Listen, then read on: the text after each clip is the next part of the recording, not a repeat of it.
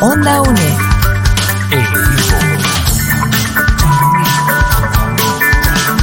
Imagen y sonido. Hasta donde estés.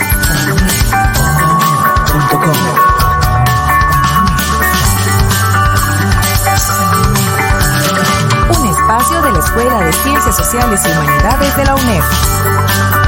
Hasta donde estés. Onda UNED. Acortando distancias. Gracias por acompañarnos en este programa de Onda UNED de la Cátedra de Ambiente, Política y Sociedad para el curso Política Mundial Contemporánea. Juan David Alfaro, tutor del curso, les saluda.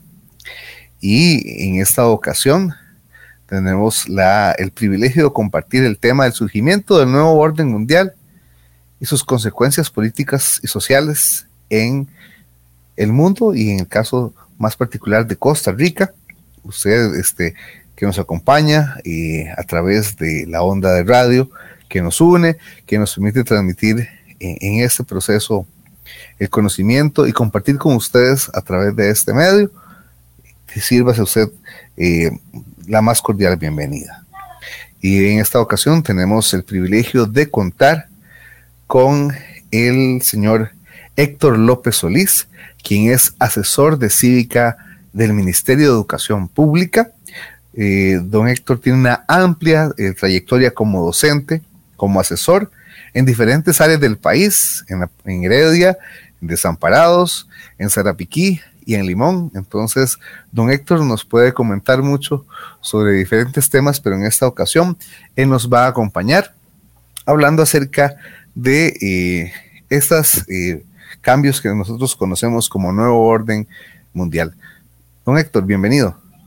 Eh, muchas gracias, Juan David, por la invitación. Encantado de estar con, con ustedes. Bueno, Héctor, eh, en, el, mundo que venimos nosotros desarrollándonos, se dice que en la educación nosotros detectamos los principales cambios que se presentan en la sociedad, cambios que van a ser determinantes en la parte política, en la parte económica y en la parte social.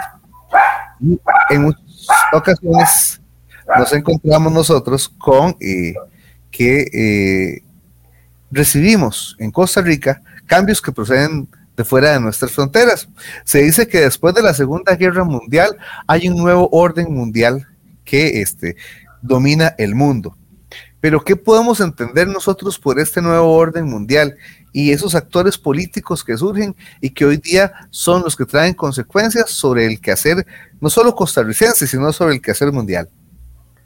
Eh, pues sí, gracias. Y primero que nada, y cuando hablamos de un nuevo orden mundial, hay que entender que vivimos en un periodo histórico muy complejo, un periodo histórico donde los cambios eh, se dan de una manera muy rápida. Pensemos un segundo, por ejemplo, en, nuestro país. Eh, hace 200 años, cuando nos llega la independencia, eh, la información fluía de una manera tan lenta, nos llega a caballo y, y podríamos pensar, bueno, ¿quiénes se enteran de, eh, de que se dio la independencia, se enteraron en qué momento, eh, y entonces eh, los vecinos tal vez de Barba o los de Acerrí se enterarían que dejamos de ser súbditos del rey de España meses quizás después de, de la noticia de la independencia. Entonces, ¿por qué es importante entender esto? Bueno, porque cuando hablamos de nuevo orden mundial, es probable que algunas personas piensen de manera tal vez muy creativa en, teorías como Illuminatis, eh, reptilianos, eh, todos estos elementos muy, muy de un nuevo folclore, por llamarlo de alguna manera. Pero no, en realidad cuando hablamos de nuevo orden mundial estamos hablando de los cambios geopolíticos que ha experimentado eh, el planeta en los últimos 30 años. Como bien apuntaste vos, después de la Segunda Guerra Mundial, el mundo se divide en dos grandes bloques políticos un bloque político liderado por los Estados Unidos y un bloque político liderado por lo que era entonces la Unión Soviética. A finales de la década del 90, este bloque soviético colapsa, principalmente por problemas económicos eh, en su interior, y eh, va a generar un vacío de poder. ¿Cómo se van a acomodar? ¿Cómo se van eh, estos nuevos bloques que van a surgir? ¿Cómo luchan por tener una preeminencia y, una hegemonía es lo que van a dar como resultado este nuevo, este nuevo orden mundial. Entonces, eh, es importante porque cuando entonces entramos a ver eh, la guerra, por ejemplo, que estamos desde hace un año y que se está experimentando en Ucrania o cuando se ve el conflicto en Siria, eh, pues en esencia lo que está respondiendo es eh, a estos cambios generados 30 años atrás, eh, producto de, la caída del bloque soviético.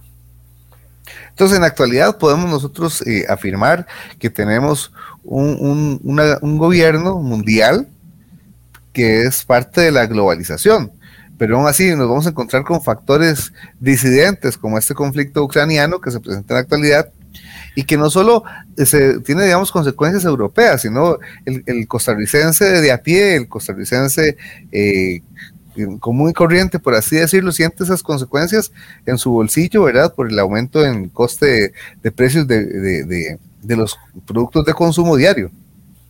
Por supuesto. Eh, si pensamos, por ejemplo, eh, lo, que estás diciendo vos sobre la globalización. Eh, ¿Qué debemos entender por globalización? Debemos entender que el mundo entero está interconectado, eh, principalmente a través de la información, pero eh, a través del comercio. Entonces, una guerra en Ucrania, una guerra entre Rusia y Ucrania, ¿cómo nos afecta a nosotros? Bueno, podríamos verlo en el precio de los insumos agrícolas que están aumentando de precio, eh, está aumentando de precio materias primas como derivados del trigo.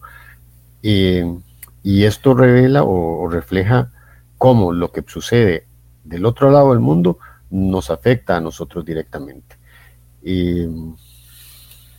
Este, este, nuevo, este nuevo orden mundial, eh, donde la globalización es, es, un hecho económico, mm, implica pues que estemos conectados a través de la información eh, y también a través de, todo lo que serían las, redes de comercio y redes económicas.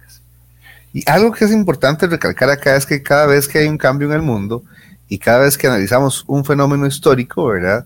Eh, nos encontramos con que la idea del ser humano es generar un futuro mejor como la idea de la modernidad que decía que todo tiempo futuro se esperaba que fuera mejor, sin embargo hay un cierto cambio, ¿verdad?, que se presenta en la actualidad, porque parece ser que este, en una era donde tenemos información, donde ha, habido avances médicos, donde hay avances culturales, siempre vamos a tener sociedades llenas de desigualdad, y esa desigualdad que está presente en muchas ocasiones en la distribución de la riqueza, no solo genera flujos migratorios, que lo vemos nosotros ahora en Costa Rica y, en toda la parte de Latinoamérica y sobre todo en la parte del Triángulo Norte, que está conformado por Guatemala, Honduras y el, Nicaragua y, El Salvador, digamos que en esa parte, en, esa parte norte es donde más encontramos nosotros migrantes, pero también nos lleva a una consulta, ¿verdad? Porque este programa está dirigido a aquellos estudiantes de ciencias policiales, porque esa eh,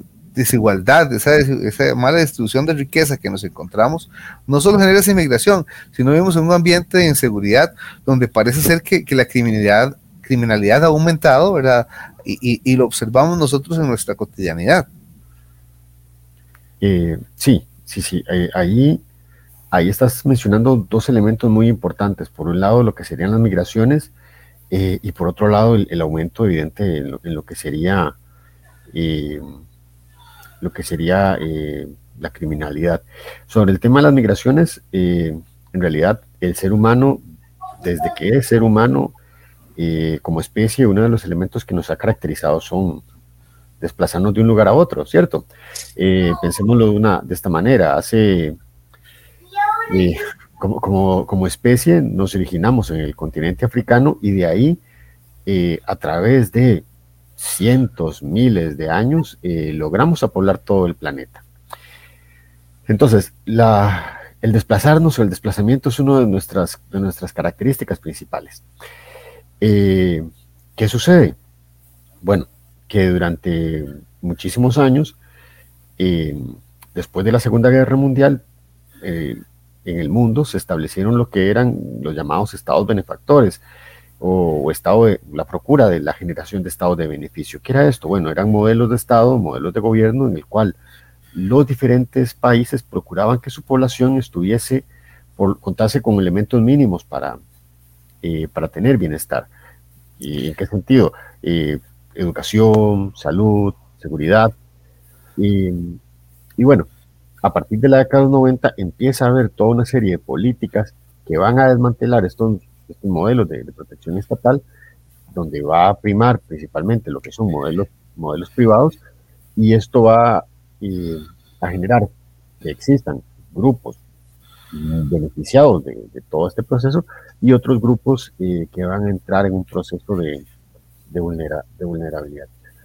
Y si a esto podríamos pensar, por ejemplo, lo que, lo que como este desmantelamiento de sistemas de protección llevan, por ejemplo, en el 2008 a esta gran crisis económica que experimenta el planeta.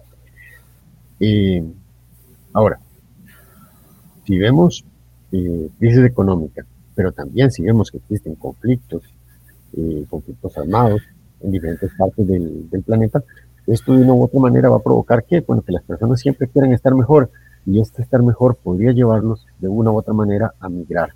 Y sea migraciones internas dentro de los mismos países o migraciones externas. Y podríamos pensar, por ejemplo, en la guerra en Siria o la guerra en Ucrania, la cantidad de, desplazados que provocó. Podríamos recordar las imágenes de los periódicos eh, viendo la cantidad de personas que están huyendo de los conflictos.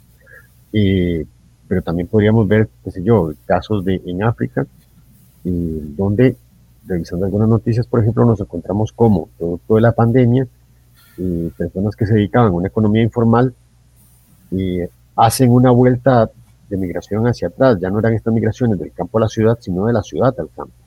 Y, era interesante ver cómo se había dado un, una migración de espacios urbanos eh, en África, en algunos países africanos, a espacios este, rurales es decir, tratar de volver a, casi que a una economía de agricultura de subsistencia.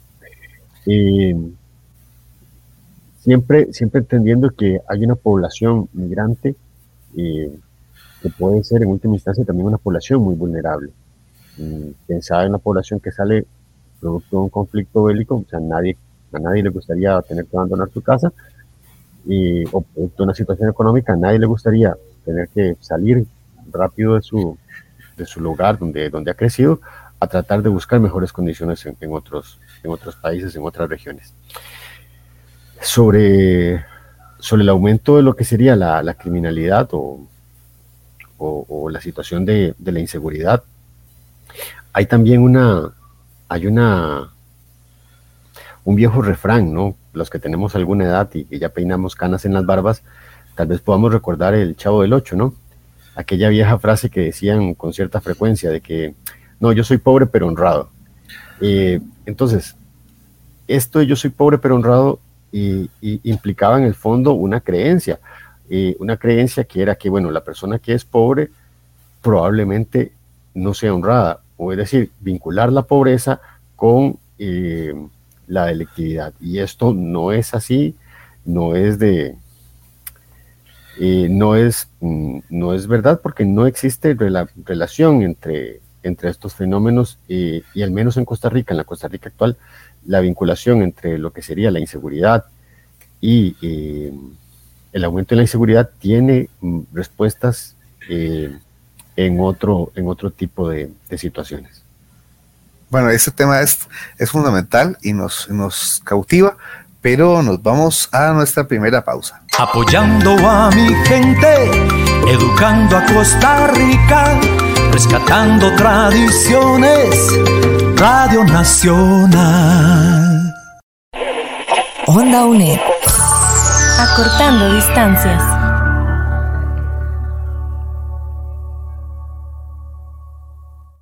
Estamos de regreso en este programa de la Cátedra de Ambiente, Política y Sociedad del curso Política Mundial Contemporánea, tocando el tema el surgimiento del nuevo orden mundial. Conversábamos acerca de cómo en muchas ocasiones tenemos eh, procesos grandes de migración y también en la actualidad fenómenos donde hay desigualdad y hay pobreza que está marcando a nuestras naciones. La pobreza es una violencia simbólica que existe dentro de la sociedad y que muchas veces este, está presente es, eh, en todos los ámbitos en los que nos encontramos. Parece ser que en la actualidad esa misma desigualdad, y esa pobreza, y no solo el, el mismo mundo en que nos encontramos, el nuevo orden mundial, que nos obliga al consumo, que nos incita a tener todo y cuanto en algún momento este, soñamos, pero no podemos alcanzar a comprar. Y en el caso de, Costa Rica es importante recordar una frase de nuestro himno nacional que dicen, vivan siempre el trabajo y la paz. Una frase icónica que nos marca, que llena nuestros pechos de orgullo cada vez que entonamos nuestro himno nacional. Pero en la actualidad nos encontramos con el solo hecho de encender un noticiero, de leer un periódico, ver el gran cambio que se ha presentado en nuestro país, donde hay enormes tasas de inseguridad ciudadana y hay un montón de puntos rojos, que es lo que llaman en algún momento los compañeros de, fuerza pública o de la policía, aquellos sitios donde constantemente nos encontramos con situaciones de violencia, asaltos y demás. Y en ese proceso eh, necesitamos replantear el, papel de, la fuerza pública y de la policía en la, actualidad.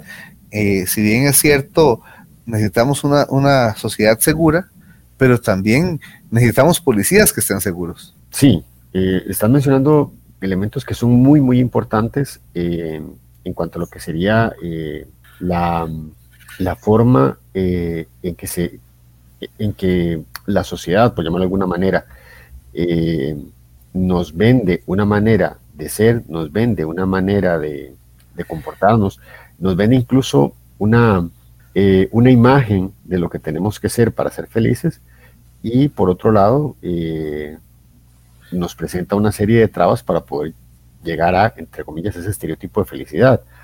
Eh, al respecto, un amigo comentaba hace algunos años leyendo una revista cómo la revista en realidad era casi que un, manual o un panfleto para ser feliz, porque por un lado te ponía a un tipo, eh, a una persona eh, sonriendo con un reloj caro, delante de, un automóvil caro, tomando una bebida eh, muy cara, vistiendo de una manera que denotaba que tenía muchísimo dinero, y luego la revista era casi que publicidad de cómo ser feliz a partir de comprar, comprar, comprar, comprar.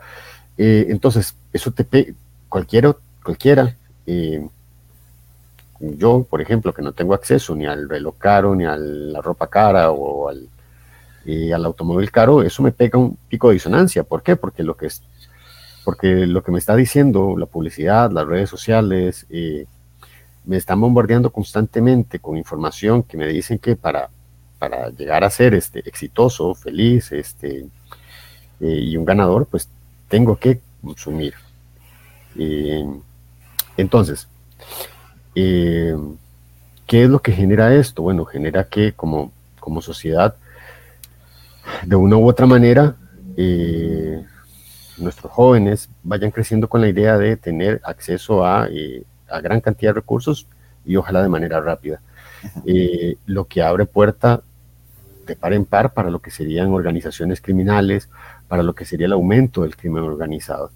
Eh, lo, que, lo que comentaba a manera de, chiste antes del corte sobre ese yo soy pobre pero honrado, eh, implicaba esta relación entre lo que era la inseguridad eh, y la pobreza.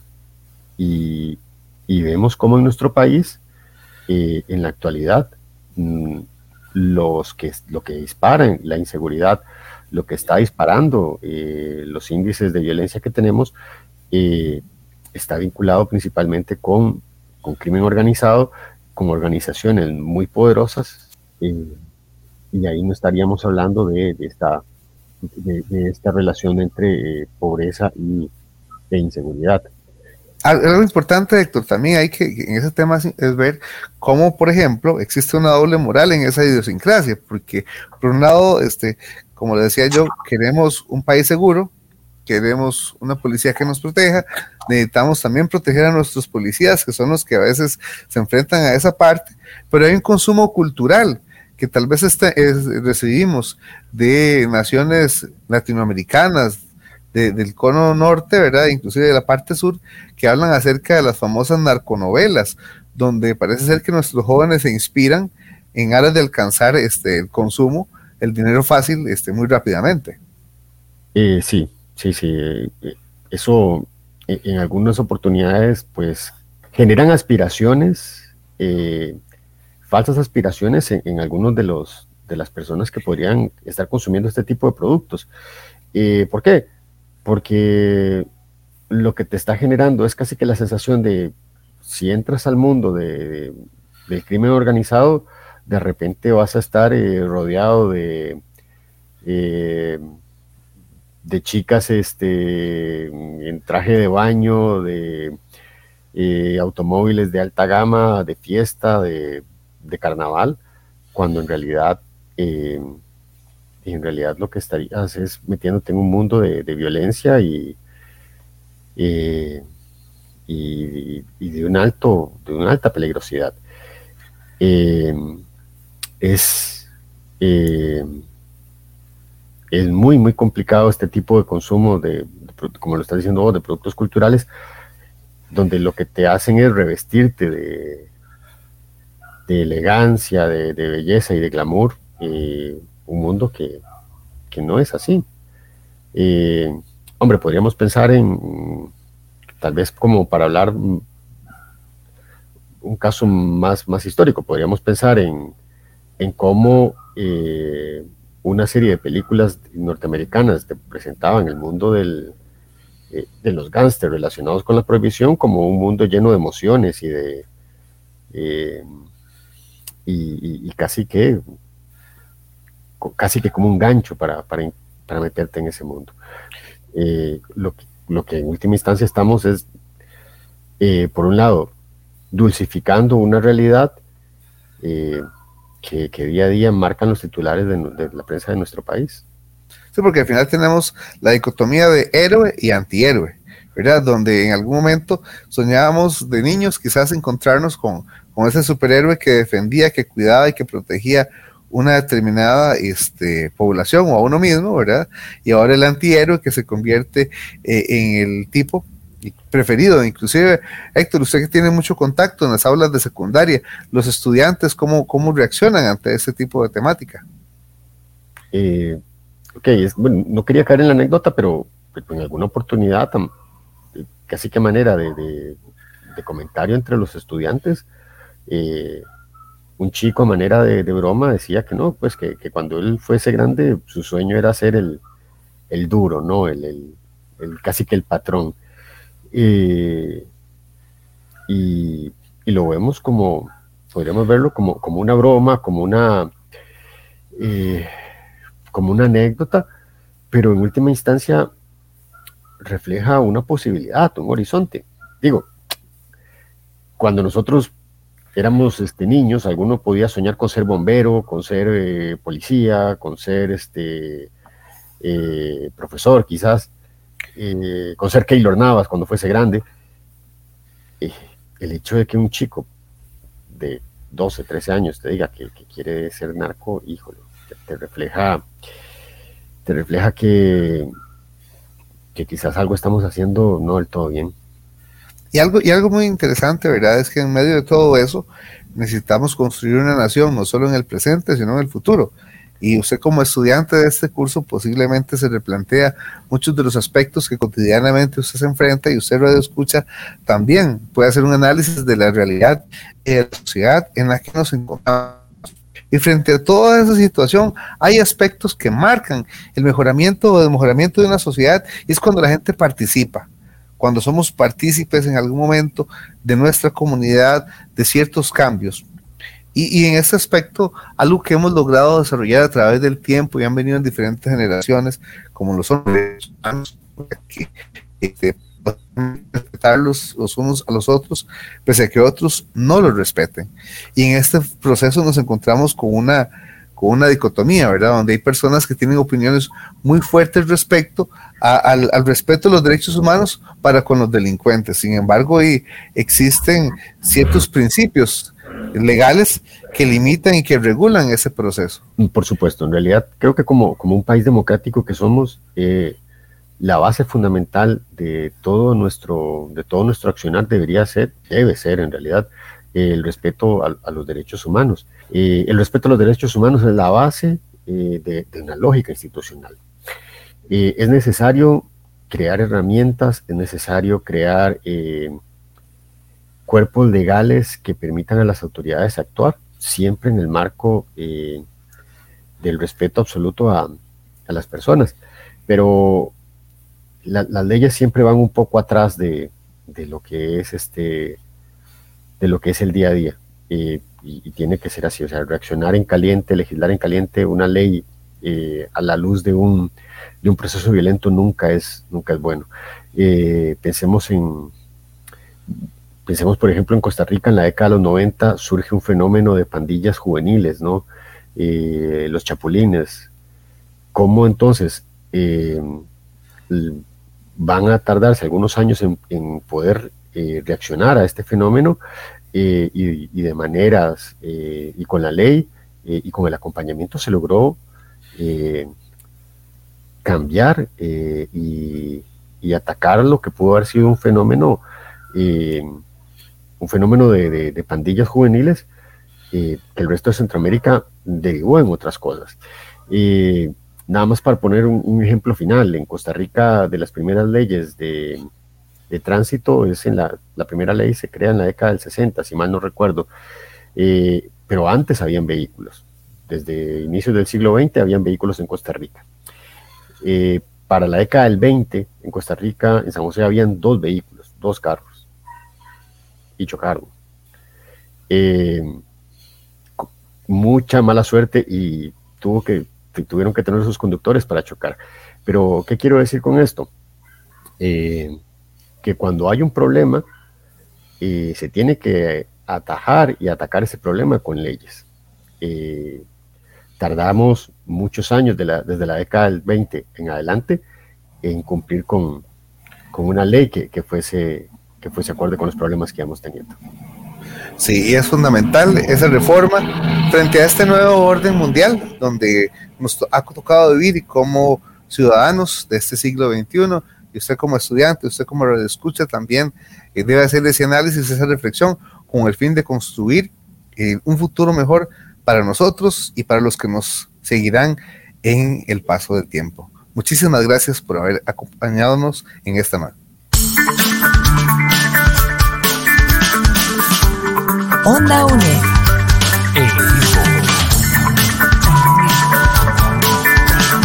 Imagen y sonido. Hasta donde estés.